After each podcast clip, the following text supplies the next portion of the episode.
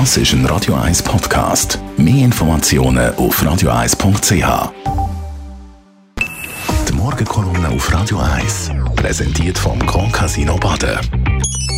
Grand Casino Baden.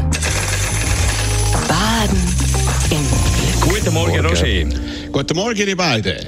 Ab nächste Woche werden CS-Aktien von der Börse verschwinden. Und jetzt haben wir auch vor wenigen Tagen ein grosses Interview gehabt im Tagesanzeiger mit einem CS oder mit einem Ex-CS-Präsident. Wie hast du das Interview gefunden? Du, enttäuscht? Nein, nein, das ist zu wenig stark. Ich habe es verheerend gefunden. Also am letzten Montag auf der Promin äh, prominenten Seite 2 und 3 ein Interview mit Walter Kielholz, der sechs Jahre lang, von 2003 bis 2009, VR-Präsident der CS war und dann noch weitere fünf Jahre lang im Verwaltungsrat gesessen ist.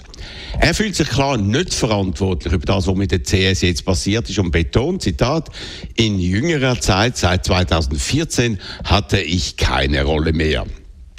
Aber die gravierenden Probleme haben schon während seiner Amtszeit angefangen, wenn er vielleicht unabsichtlich preisgibt.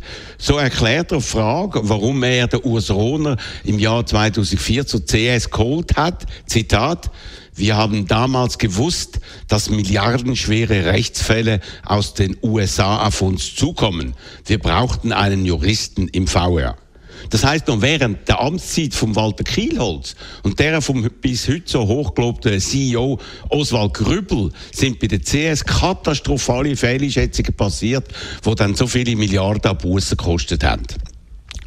Angesprochen auf die unfassbar hohen Zahlungen an CEO Brady Dugan. In einem Jahr von sage und, sieben, äh, sage und schreibe 70 Millionen erklärt der Walter Kielholz wörtlich, man hätte sagen sollen, das bezahlen wir nicht.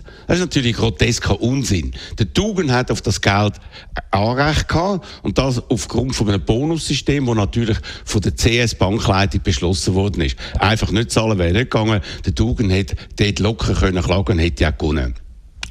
Aber die recht zynisch ist dann die Reaktion auf den Untergang von der CS. Auf die Frage, wie lange hält der Schmerz an von den Journalisten, antwortete Walter Kielholz, der so viele Jahre am Ruder war, Zitat, Wer mag sich schon an alle Firmen erinnern, die in den letzten Jahren verschwunden sind?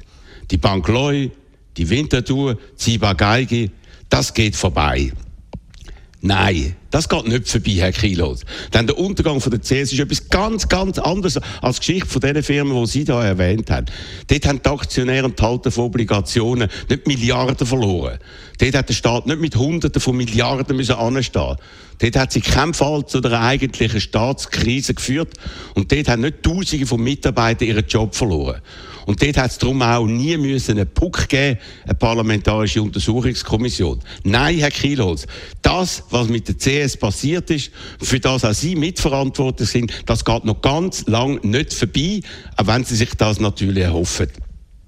Der Untergang von einer von unseren beiden Grossbanken ist einer schon von der Dimension her äh, mit gar nichts anderem vergleichbar, was wir in der jüngeren äh, Schweizer Wirtschaftsgeschichte erlebt haben. Und noch etwas zu dem Interview im Tagesanzeiger. Dass die Leute das blamable Fazit vom Walter Kielotz einfach stehen lassen haben und ihn nicht hinterfragt haben, ist für mich blamabel. Es ist ein Zeichen dafür, dass solche Zeitungsinterviews, die von Medienberatern wohl x-mal flachbügelt worden sind, weitgehend peinlich und damit wertlos und schlicht ärgerlich sind. Du hast es erwähnt, PUC, die kommt, die Parlamentarische Untersuchungskommission.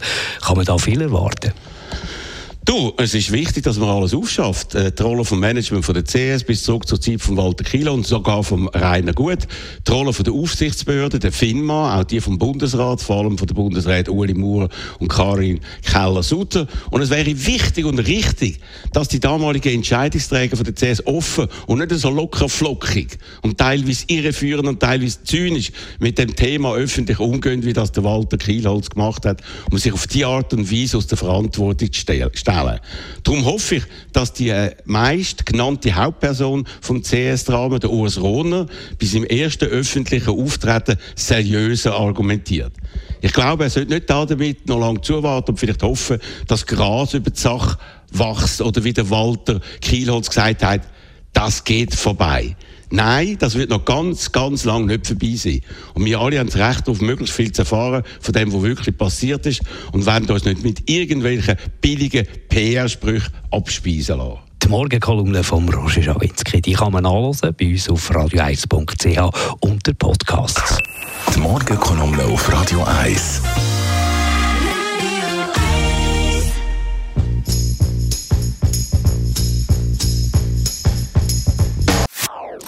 Das ist ein Radio 1 Podcast. Mehr Informationen auf radio1.ch.